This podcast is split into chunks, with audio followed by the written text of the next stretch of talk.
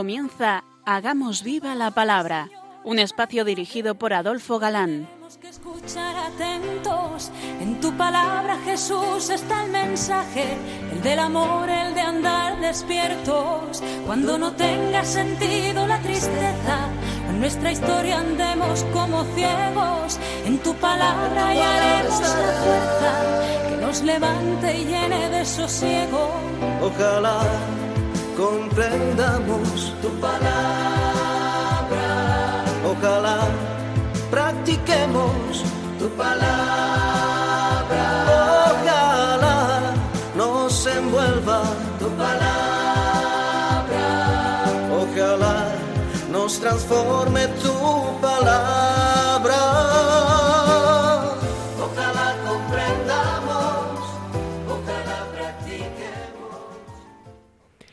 Hola amigos, bienvenidos al programa Hagamos viva la palabra.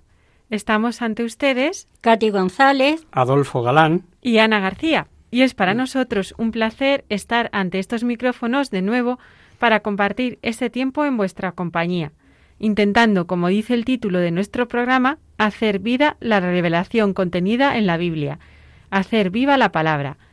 Esto supone que no escuchamos de manera pasiva y que intentamos hacer vida en nosotros eso que se dice en el programa. Hola amigos, de nuevo con vosotros. Nos quedábamos la pasada emisión a punto de comenzar el capítulo 10 de este libro del Nuevo Testamento que narra los primeros pasos de la comunidad cristiana naciente, los primeros pasos de la Iglesia. Y hemos llegado a este punto en el que decíamos el último día, que es como un punto de inflexión importante, pues se trata de la entrada de los gentiles, de los paganos, los no judíos, en la Iglesia. Lucas, genial autor de Hechos de los Apóstoles, es de origen gentil, precisamente, y en este pasaje tampoco se le escapa detalle. Para que nos hagamos una idea, a los gentiles le llamaban perros incircuncisos, eran, seríamos, puesto que nosotros no somos de raza judía, como una raza inferior, religiosamente despreciables. No podían pasar del atrio exterior del templo, por ejemplo. No se podía uno hospedar con un gentil, ni comer con ellos, etcétera, etcétera. Comer en la mesa con un gentil, con un no circuncidado, imposible que ningún judío lo hiciera. Decimos todo esto porque el capítulo 10 de Hechos no es narrar un hecho más o menos interesante de la historia de la primitiva Iglesia. No es contar algo individual. Lucas sabe bien que se trata de algo de alcance universal, algo que estará en la médula del cristianismo, algo trascendente y duro para ser aceptado por el pueblo judío. Tuvo que ser claramente revelado por el mismo Espíritu Santo y nada más y nada menos que al primer Papa, quien así lo haría constar, y que influyó en la sociedad aquella de tal modo que motivó el primer concilio de la Iglesia, que veremos en el capítulo 15, el concilio de Jerusalén. Y ahora, tras esta pequeña explicación, ved lo que suponía esta revelación divina. Los paganos formarán parte de la Iglesia sin necesidad de cumplir previamente las prescripciones judías. Con esto se acabó el problema de relaciones entre circuncisos y circuncidados. Judíos y gentiles en la misma mesa podían recibir junto las mismas bendiciones mesiánicas. Y ha de ser Pedro el que ha de comenzar por aceptar la hospitalidad de paganos. Todo tan grave y trascendente que Pedro tuvo que recibir la revelación, como veremos, de forma que no le dejara lugar a dudas y que luego lo tuviera que defender ante judíos convertidos. También veremos esa preciosa visión del tapiz, se tuvo que repetir tres veces, y el capítulo comienza con una visión que tuvo precisamente el gentil, un buen hombre llamado Cornelio, pagano, romano, centurión, que era temerosa de Dios, que hacía limosnas y oraba las horas de los judíos, la hora de nona, las tres de la tarde. Todo esto nos da la pista de que, aunque no convertido totalmente al judaísmo, por cuanto sabemos por el capítulo siguiente que no estaba circuncidado, sintonizaba con el Dios de los judíos como Dios verdadero. Los centuriones solían ser soldados que se habían significado como muy valientes, con el grado máximo que se podía alcanzar, si no eran de familia importante, tenían socialmente lo que pudiéramos llamar la categoría de, de una carrera universitaria, o sea, un titulado.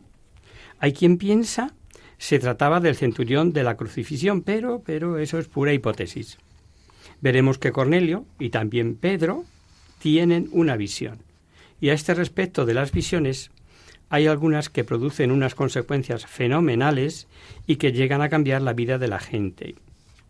Suelen llevar un mensaje que fácilmente se descifra, como el que le sucedió a San Juan Bosco, el fundador de los salesianos, dedicado a la enseñanza de los niños, hoy por todo el mundo y por todos conocidos. Siendo ya adulto, esto lo cuento como algo que nos conviene o nos orienta sobre las visiones, siendo ya adulto don Bosco, como era llamado, contaba que a los nueve años de edad tuvo un sueño revelador. En el sueño él estaba rodeado de niños súper enanos y fieros, que se peleaban entre sí y se insultaban. Él trataba de calmarlos y poner un poco de paz, primero con gritos y después con golpes. Súbitamente apareció Jesús y le dijo, No con golpes, con amor y mansedumbre deberás ganarte a estos tus amigos. Hazte fuerte, humilde y robusto. A su tiempo lo entenderás todo. Le indicó también que su maestra sería la Virgen, quien al instante apareció y le dijo Toma tu callado de pastor y guía a tus ovejas. Tras oír estas palabras, los niños aquellos se convirtieron en bestias primero y luego en ovejas. Al leer la visión que tuvo Cornelio, y notad que por muy centurión romano que fuera, y muy, muy valiente que fuera, ante algo relativo al más allá, bueno, mejor leemos. Vamos a leer el texto y la visión. Había en Cesarea un hombre llamado Cornelio, centurión de la corte itálica. Era un hombre piadoso y temeroso de Dios, lo mismo que toda su familia. Hacía abundantes limosnas al pueblo y oraba a Dios sin cesar. Este hombre tuvo una visión. Un día, cerca de las tres de la tarde, vio claramente al ángel de Dios que entraba en su casa y le decía, Cornelio. Este lo miró lleno de temor y le preguntó, ¿Qué quieres de mí, Señor? El ángel le dijo, Tus oraciones y tus limosnas han llegado hasta Dios y Él se ha acordado de ti. Envía ahora algunos hombres a Jopé en busca de Simón, llamado Pedro, que se hospeda en la casa de un tal Simón, un curtidor que vive a la orilla del mar. En cuanto el ángel se alejó, Cornelio llamó a doce sus servidores y a un soldado piadoso de los que estaban a sus órdenes. Después de haberles contado lo sucedido, los envió a Jopé. Veamos que, primero, la oración y con limosnas siempre es eficaz. Segundo, aceptada por Dios, la oración ha de ser la Iglesia la que le reciba y le diga lo que ha de hacer y lo que ha de creer. Tercero, una vez sabido lo que Dios quiere, no hay que deshojar la margarita, hay que obrar con prontitud. Y así hemos visto que actuó Cornelio. A este respecto, digamos, por ejemplo, que San Ignacio de Loyola cuando los ejercicios recomienda buscar cumplir la voluntad de Dios, dice que ha de hacer, ha de haber, perdón, tres posturas. O hacerla, no hacerla, y dar vueltas y vueltas si será o no será, y que esta última es la que más clara indica la influencia del demonio. Mientras los enviados estaban en camino, San Pedro tuvo otra visión preciosa en su pedagógico significado. Y veréis que Lucas advierte que estaba orando y que sintió hambre. Un gran detalle, porque veréis que en la visión vio alimentos prohibidos para los judíos. Leamos la visión y lo que Pedro oyó. Al día siguiente, mientras estos se acercaban a la ciudad, Pedro, alrededor del mediodía, subió a la terraza para orar. Como sintió hambre, pidió de comer. Mientras le preparaban la comida, cayó en éxtasis y tuvo una visión. Vio que el cielo se abría y que bajaba a la tierra algo parecido a un gran mantel. sostenido de sus cuatro puntas. Dentro de él había toda clase de cuadrúpedos, reptiles y aves del cielo. Y oyó una voz que le decía, Vamos, Pedro, mata y come. Pero Pedro respondió, De ninguna manera, Señor, yo nunca he comido nada manchado ni impuro. La voz le habló de nuevo, diciendo, No consideres manchado lo que Dios purificó. Esto se repitió tres veces, y luego todo fue llevado otra vez al cielo. Los cristianos, como hemos visto, seguían asistiendo al templo, cumpliendo con sus leyes, buenos guardadores de la ley. Por lo tanto, el comer con y el comer de lo que comían los gentiles, ni hablar. Y el Espíritu Santo encomienda al primer papa, a su vicario, la papeleta, la difícil misión y la más grande decisión que debía tomar ante los demás apóstoles, ante los judíos convertidos, etcétera, etcétera, que era proclamar la igualdad ante Dios de judíos y gentiles. ¿Cuántas veces habrá pesado sobre papas sucesivos el que tener el tener que tomar dolorosas e ingratas decisiones? En última instancia, el Espíritu Santo lo que hace es llevar a la Iglesia con divino tino y suavidad a que se fuese cumpliendo la doctrina que ya había proclamado Jesucristo de muchas formas y con diversas parábolas y ejemplos. Como sabemos que Pedro era fiel cumplidor eh, de la ley judía, pues ante esta visión del mantel queda perplejo. La contestación propia de su temperamento fue semejante a la que dio a su maestro eh, cuando quiso lavar los pies. A mí no, a mí no. Pues bien, aquí igual, yo de comer de eso nada. Pedro conoce la historia de su pueblo, habría oído en las sinagogas mil veces la heroicidad de aquellos que prefirieron la muerte antes que comer algo por impuro. Estaba prohibido. Ahí tenéis el ejemplo de los siete jóvenes mártires que cuenta el segundo libro de los Macabeos. Y también lo que Ezequiel dijo al Señor cuando anunció que llegarían a comer alimentos inmundos, anticipándose al asedio, al asedio de Jerusalén. Jamás carne impura entró en mi boca, dirá en la de Macabeos. Y la de Ezequiel igual. Es natural para que primero Pedro entendiese y luego proclamase el quedar libre de aquellas impurezas legales, que tenga que repetir el mismo Dios que lo que Dios ha purificado, tú no lo llames impuro, no lo llames profano. Y tuvo que molestarse, digámoslo, con la visión del tapiz por tres veces seguidas. Pedro acabó por entenderlo después, y luego dirá ante judíos convertidos y apóstoles y ante los prejuicios de los que todavía, al no pasar por lo de la circuncisión no necesaria, se los reprocharán la conducta, lo que anticipamos y veremos en el capítulo siguiente. ¿Quién era yo para poner obstáculos a Dios? Claro, ahí está la clave. La revelación de que quedaban abolidas esas prescripciones legales y que ya no había que distinguir entre alimentos puros e impuros era clara. Y recordemos que así lo enseñó Jesús en su día. Que no es el alimento lo que entra en el hombre, lo que hace le hace puro o impuro, sino los pensamientos y las obras del corazón lo que le hacen impuro. Efectivamente, claro, que le hizo pensar. Y dice Lucas que estaba perplejo, cuando ya, para que no le quedase alguna duda, le anuncia la visita de los enviados de Cornelio. Vamos a verlo. Mientras Pedro, desconcertado, se preguntaba qué podía significar la visión que acababa de tener, llegaron los hombres enviados por Cornelio. Estos averiguaron dónde vivía Simón y se presentaron ante la puerta de su casa, golpearon y preguntaron si se hospedaba allí Simón llamado Pedro. Como Pedro seguía reflexionando sobre el significado de la visión, el Espíritu Santo le dijo, Allí hay tres hombres que te buscan. Baja y no dudes en irte con ellos, porque soy yo quien los he enviado. Pedro bajó y se acercó a ellos, diciendo, Yo soy el que buscáis. ¿Por qué habéis venido? Ellos respondieron, El centurión Cornelio, hombre justo y temeroso de Dios, que goza de la estima de todos los judíos, recibió de un ángel de Dios la orden de conducirte a, a su casa para escuchar tus palabras. Entonces Pedro los hizo pasar y le ofreció hospedaje. Al día siguiente se puso en camino con ellos, acompañando por sus hermanos de la ciudad de Jope.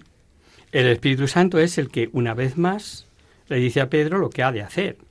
Me imagino que le costaría lo suyo, pero ya está instruido y convencido de que para Dios no solo ya hay alimentos que carecen de importancia, sino que no hay que llamar impuro a ningún hombre. Leamos, comprobemos. Cornelio tenía allí a familia y amigos, y ante ellos dice Pedro eso, y que a él eh, se lo había dicho directamente Dios. Al otro día llegaron a Cesarea, Cornelio los esperaba y había reunido a su familia y a sus amigos íntimos. Cuando Pedro entró, Cornelio fue a su encuentro y se postró a sus pies. Pero Pedro lo hizo levantar, diciéndole, Levántate, porque yo no soy más que un hombre.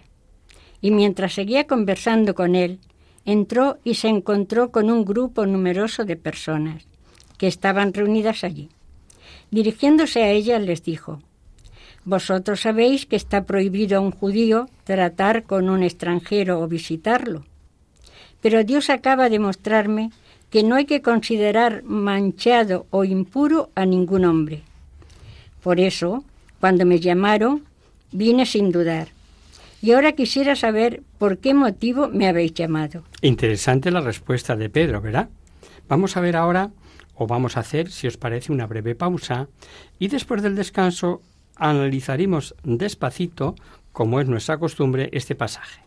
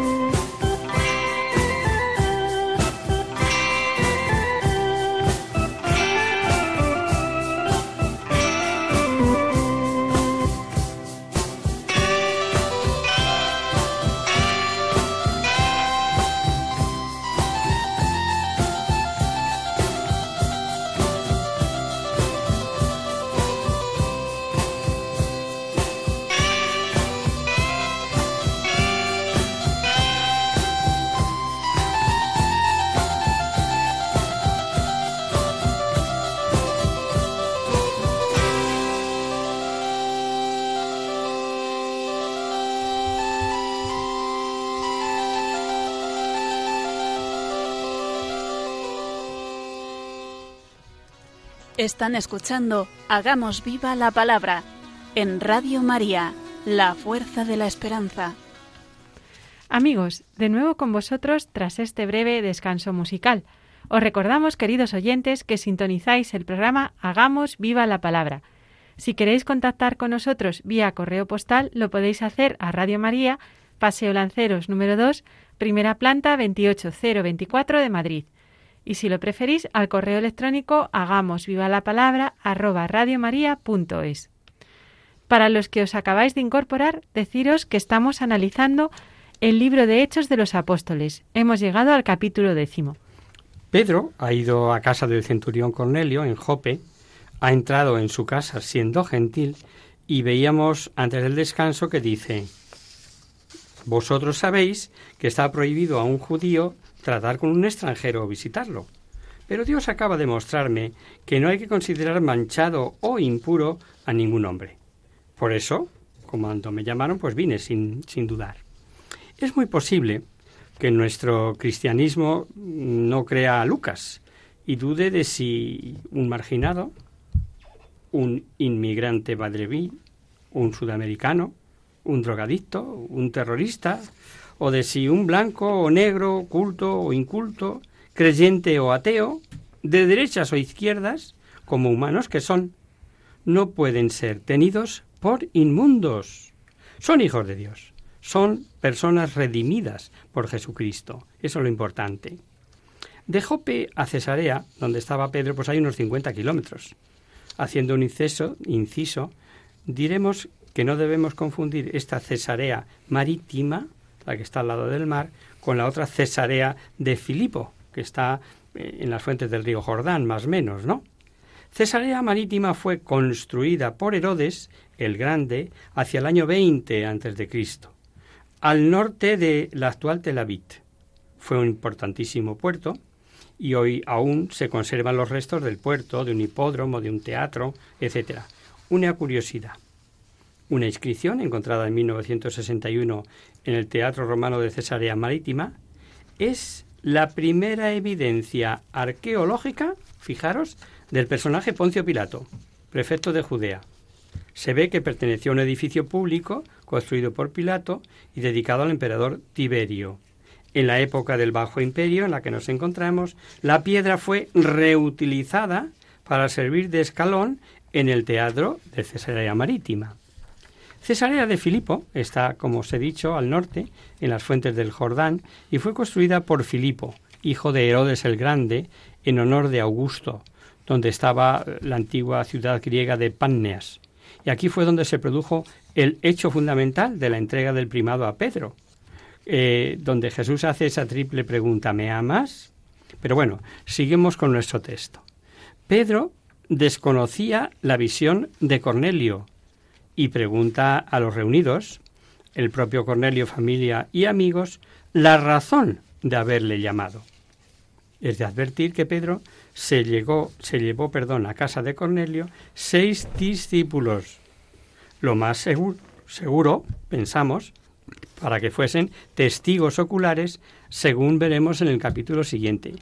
Y es que eso de hospedarse en casa de un pagano, en la contestación que a Pedro da Cornelio, vamos a ver varias cosas interesantes. Cornelio le respondió, Hace tres días me encontraba orando en mi casa, alrededor de las tres de la tarde, cuando se me apareció un hombre con vestiduras resplandecientes y me dijo, Cornelio, tu oración ha sido escuchada y Dios se ha acordado de tu limosna. Manda a buscar a Simón, llamado Pedro, que está en Jope a la orilla del mar, en la casa de Simón el curtidor. Enseguida lo mandé a buscar y has hecho bien en venir. Ahora estamos reunidos delante de Dios para escuchar lo que el Señor te ha mandado decirnos. Fijaos, fijaos la fe de este centurión, ¿no? Ahora que estamos reunidos delante de Dios para escuchar lo que el Señor te ha mandado decirnos. O sea, que tienen los oídos como platos. ¿Y qué vemos? Pues que la oración de Cornelio era pedirle luz para saber el camino a seguir.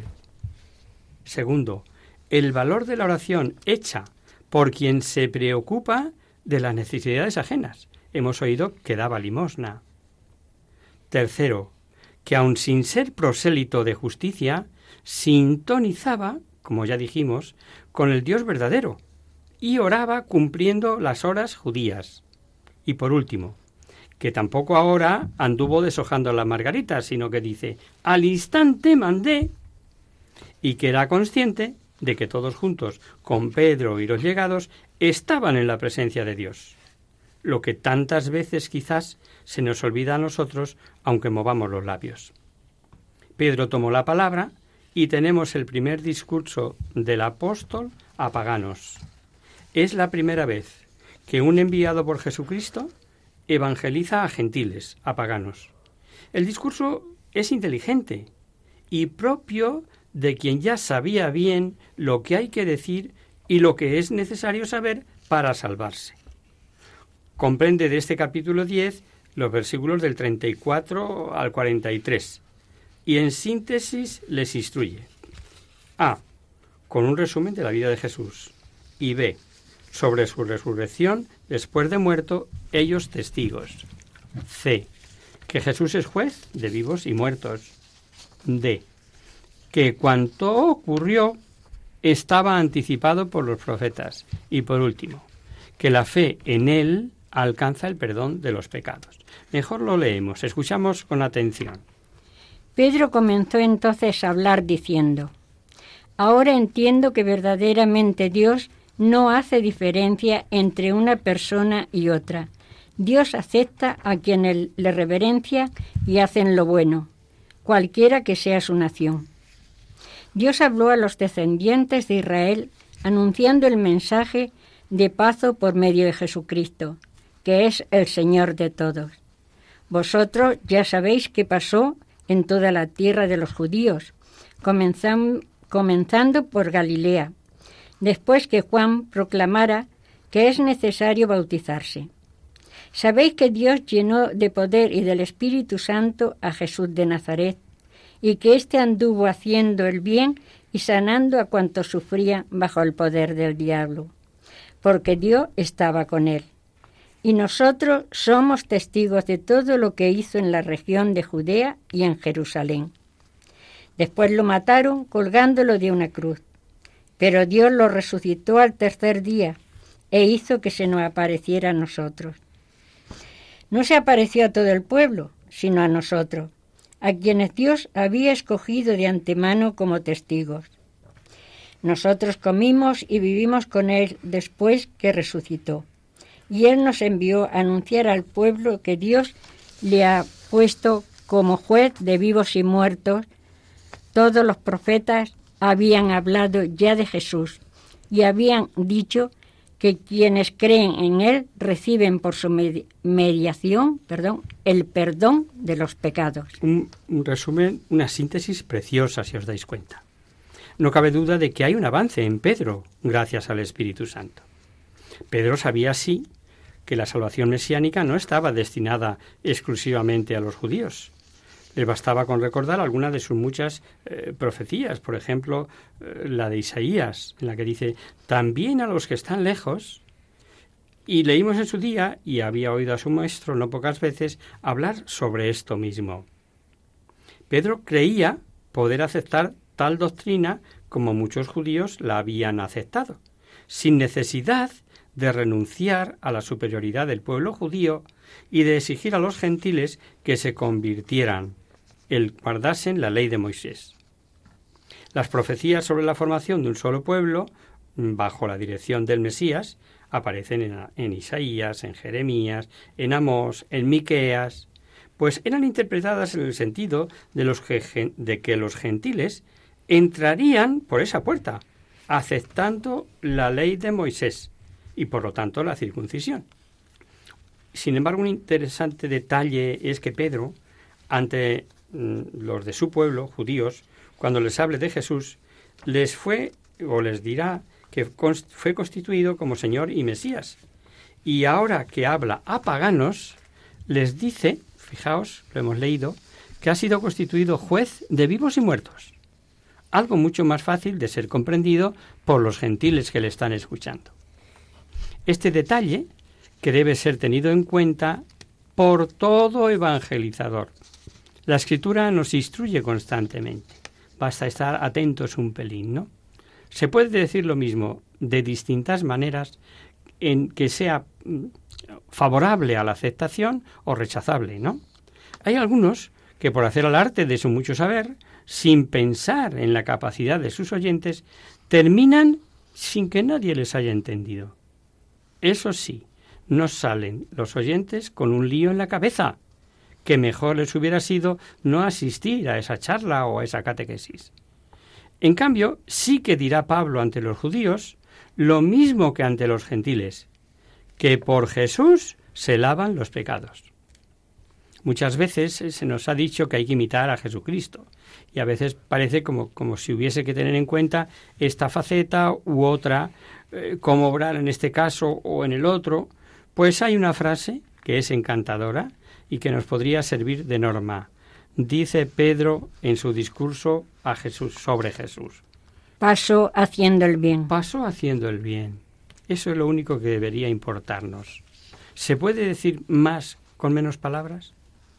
Si ante cualquier circunstancia obrásemos sin otra medida que hacer el bien, eso sí que sería imitar al Maestro. Pero lo más importante de la cita es que Pedro, lo hemos oído, dice que pasó haciendo el bien, sanando, librando de demonios, porque Dios estaba con él. He ahí. Y lo dice después de advertir que había sido ungido con el Espíritu Santo. Y como, aunque sea repetirlo una vez más, Dios concede el Espíritu a quien se los pide, mm, vamos, basta recordar la cita.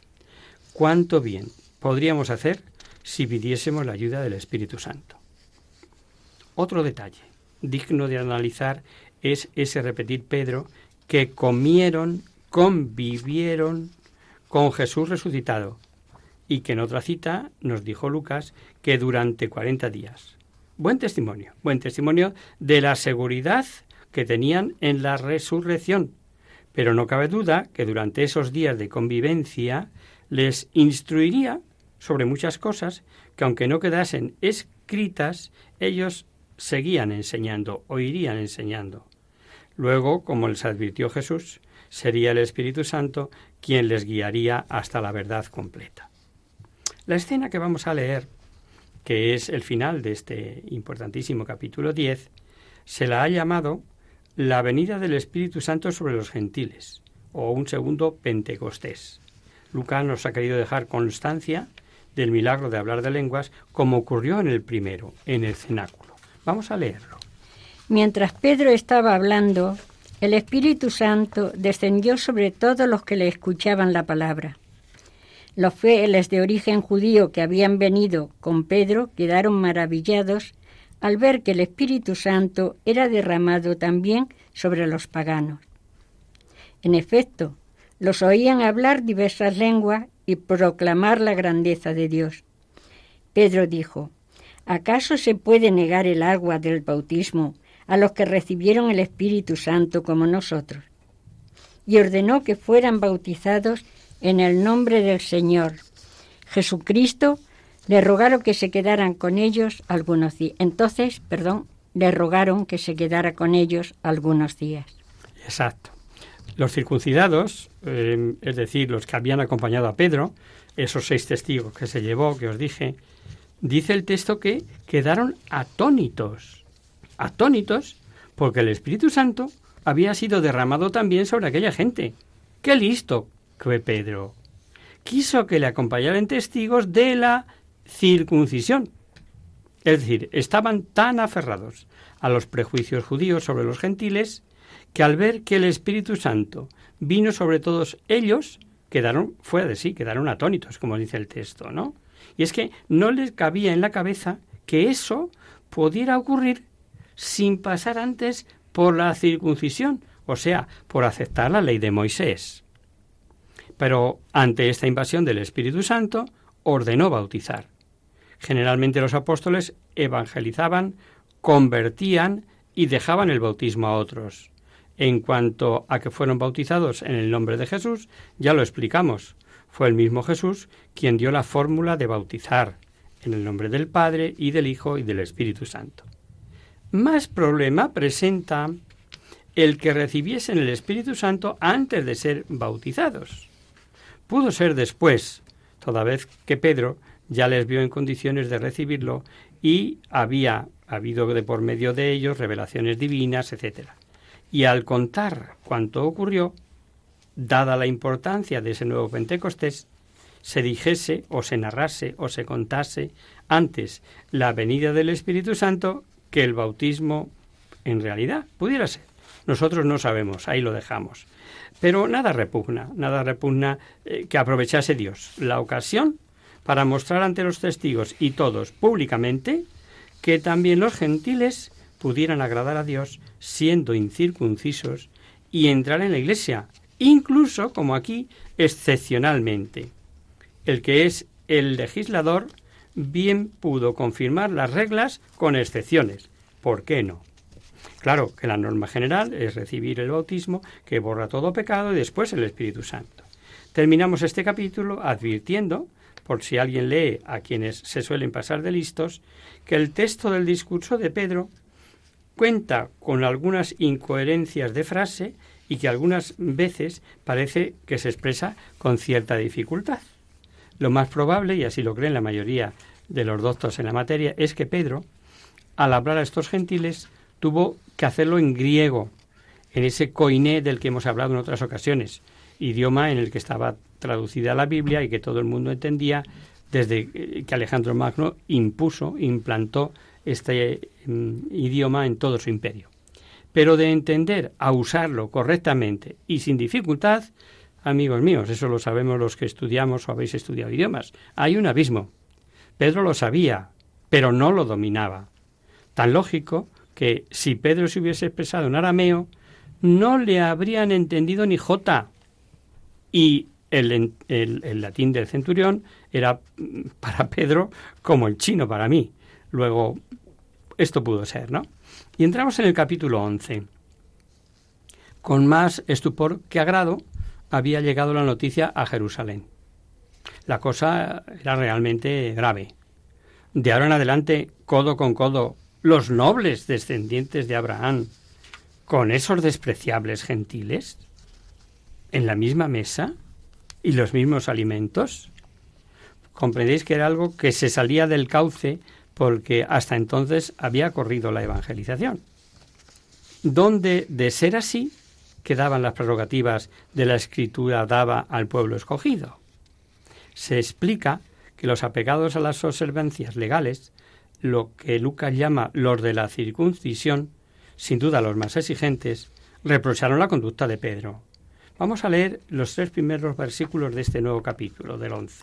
Escuchemos. Los apóstoles y los hermanos de Judea se enteraron de que también los paganos habían recibido la palabra de Dios.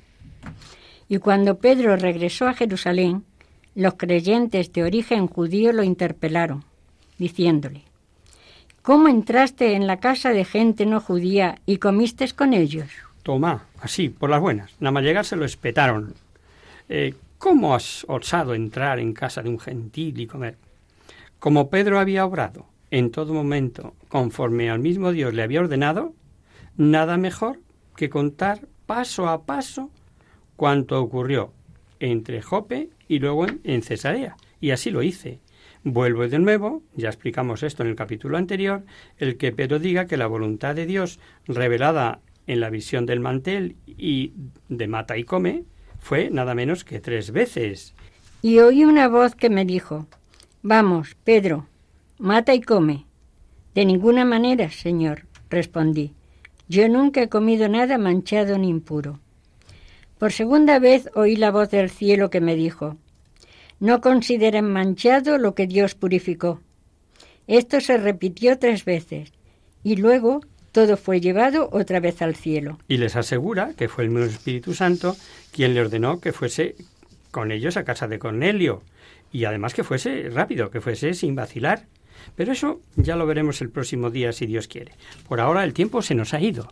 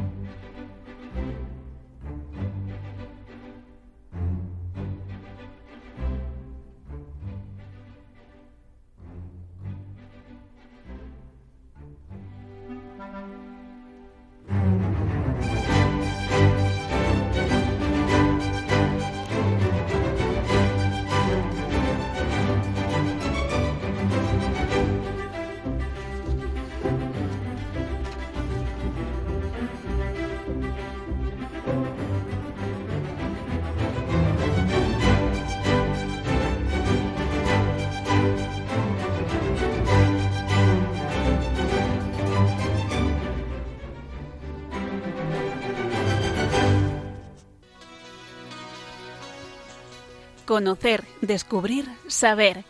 En Hagamos Viva la Palabra. Pasamos ahora, queridos oyentes, a responder a vuestras preguntas y damos comienzo a nuestro espacio Conocer, Descubrir, Saber. Hoy hemos recibido un email de Sonsoles y una carta de, María a las que vamos a contestar. Al volver de vacaciones nos hemos encontrado eh, con una carta que hemos recibido por correo postal de una querida oyente que nos escribe desde Málaga, María Hernández, que nos habla de la Virgen de la Capilla. Y también un email de Sonsoles, esta semana pasada, de una oyente abulense, que vamos a contestar a ambas, pues las dos nos hablan de sus respectivas patronas. La de María es una carta muy entrañable y eh, entre otras cosas nos dice eh, que ha ejercido de docente y que se sumaba a la iniciativa de relatar algunas apariciones de la Santísima Virgen, eh, que en España, por cierto, han sido muchísimas. Eh, con razón a España se le llama Tierra de María, ¿no? Y nos habla María de la Virgen de la Capilla, patrona de Jaén. Nos dice que ha vivido diez años en Andúcar y doce en Jaén capital, y nos habla de la Virgen de la Capilla, patrona de Jaén. La historia data de 1430 cuando Jaén no tenía categoría de ciudad. Era un grupo de casas en el arrabal de San Ildefonso, dedicados al cultivo del campo, cuyos muradores tenían miedo de caer en manos del reino moro de Granada, y se, encomendaron a la Virgen. Y en la noche del 10 al 11 de junio de 1430 se vio por las calles una señora bellísima, con un niño en brazos. La seguían multitud de clérigos. Se cree que era uno de San Ildefonso, que destacó por sus escritos y devoción a la Virgen. La procesión se detuvo justo detrás de la iglesia de San Ildefonso y allí una inscripción que dice así. Aquí se detuvo la procesión del descenso en la noche del, 11, del 10 al 11 de junio de 1430. La vieron cuatro personas. Juan Sánchez, hijo de Lisarda Gómez, Pedro Hernández y dos panaderos que por su trabajo a esas horas estaban despiertos. La imagen de la Virgen está actualmente en la iglesia de San Ildefonso, donde tiene una capilla, y justo así se llama la patrona de Jaén, Virgen de la Capilla, cuya fiesta solemne se celebra el 11 de junio. En una pared lateral de la iglesia y protegidas por unas puertas plateadas se encuentran los documentos acreditativos del hecho ocurrido que hemos descrito, firmado por, personas fidedignas, lo que hoy equivaldría a nuestros notarios. Los jienenses están muy orgullosos de esta tradición y suelen decir que a quien Dios quiso bien, casa le dio en Jaén. La peculiaridad de esta aparición es que mientras en las otras, como Lourdes o Fátima, etc., la Virgen permanece quieta en algún lugar, aquí la Virgen paseó por nuestras calles, nos dice María, y cantan Bendita sea la hora en que María Santísima descendió del cielo en la ciudad de Jaén, para socorrer a nuestros mayores por siempre sea bendita y alabada. Virgen Santísima de la Capilla, rogad por nosotros. Con la particularidad de que este canto, todos los días a las ocho de la mañana, a las doce del mediodía y a las ocho de la tarde, se escucha en el reloj de la torre donde está conectado. Hasta fines del siglo pasado, el día once, eh, de la fiesta, el 11 de junio me refiero, salía una procesión solemne, con asistencia de las autoridades, señoras vestidas con mantilla, etc. Pero la víspera sale otra procesión más discreta, que llaman el Rosario de San Bernabé, por ser el día de San Bernabé, y la peculiaridad es que van rezando el rosario por el itinerario que, según cuentan los libros, recorrió la Santísima Virgen en su aparición intercalando cantos como El 11 de junio por siempre ha de ser el día más grande de todo Jaén. Ave, ave, ave María. Y aquí mm, resumimos o terminamos la narración de nuestra querida amiga de, de, Málaga, María, que nos cuenta todo esto, como digo, de una manera entrañable. Lo hemos extractado lo que hemos podido. Y ahora vamos con el email de Sonsoles. Hola amigos de Radio María, me llamo Sonsoles y vivo en Ávila. Me quiero unir a la difusión que estáis haciendo de las advocaciones de la Virgen, y porque me parece que esta de la que llevo el nombre, que es muy popular en Ávila, es poco conocida en general. Es una advocación de la Santísima Virgen María venerada en la ciudad de Ávila, de la que es copatrona con Santa Teresa. Cuenta la leyenda que, como sucedió en otros muchísimos sitios, ante el avance musulmán, los cristianos escondían sus imágenes para evitar que fuesen profanadas y destruidas. Los cristianos de Ávila ocultaron su imagen de la Virgen y así permaneció hasta que tras la reconquista de la ciudad por el rey Alfonso V el Noble, los cristianos volvieron a la ciudad y reiniciaron su vida.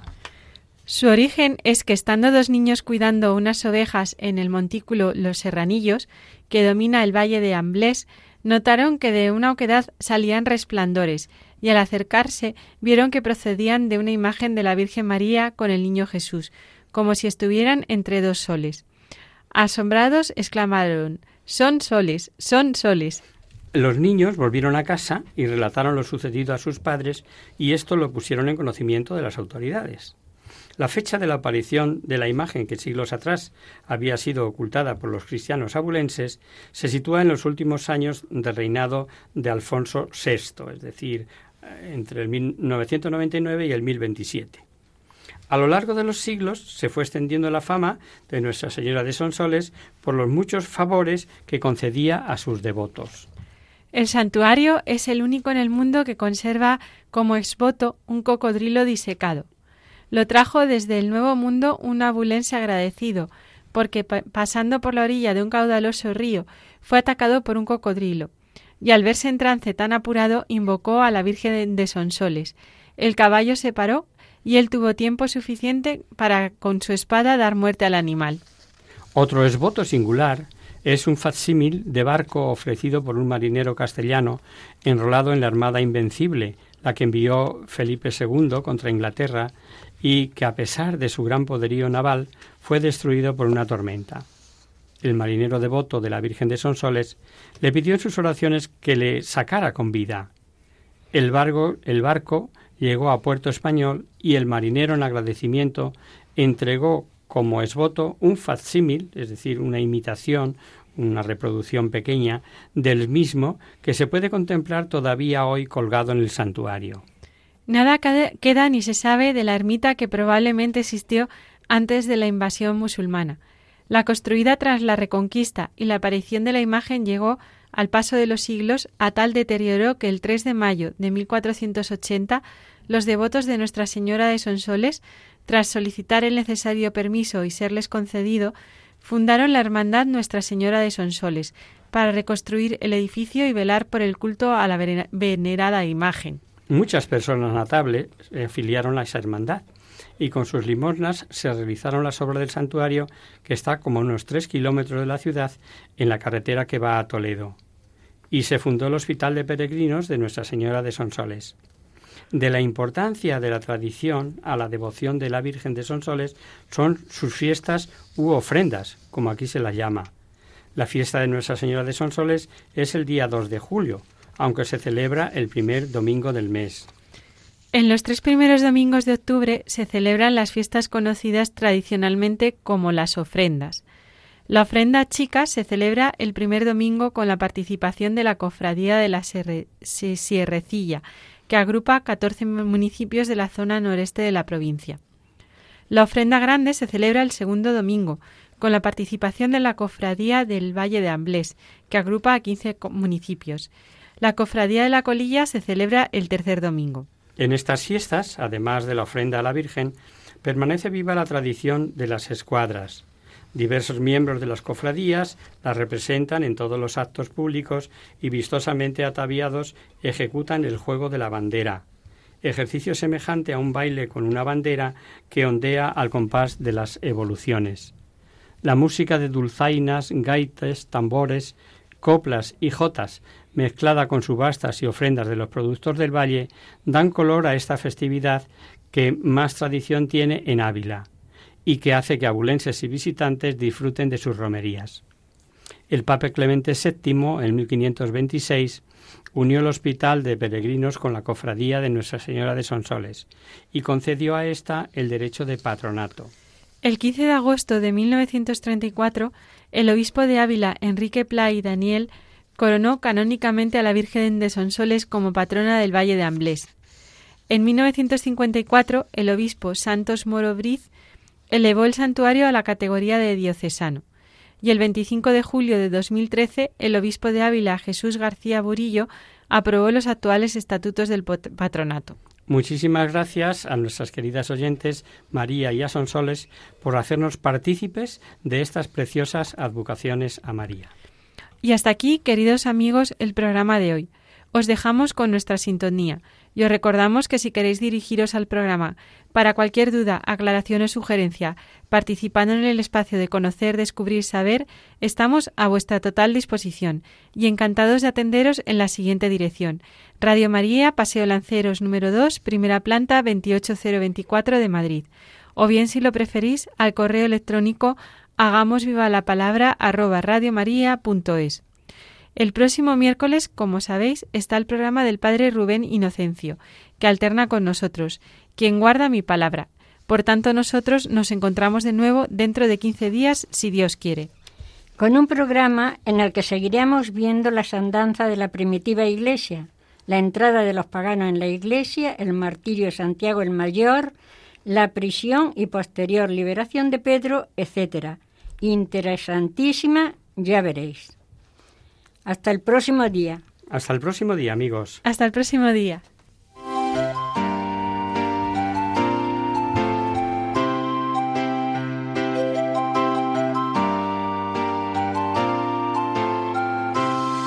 En tu palabra, Señor, está la clave. Solo tenemos que escuchar atentos.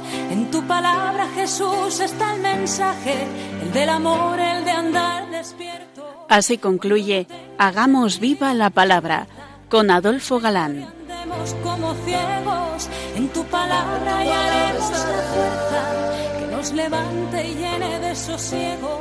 Ojalá.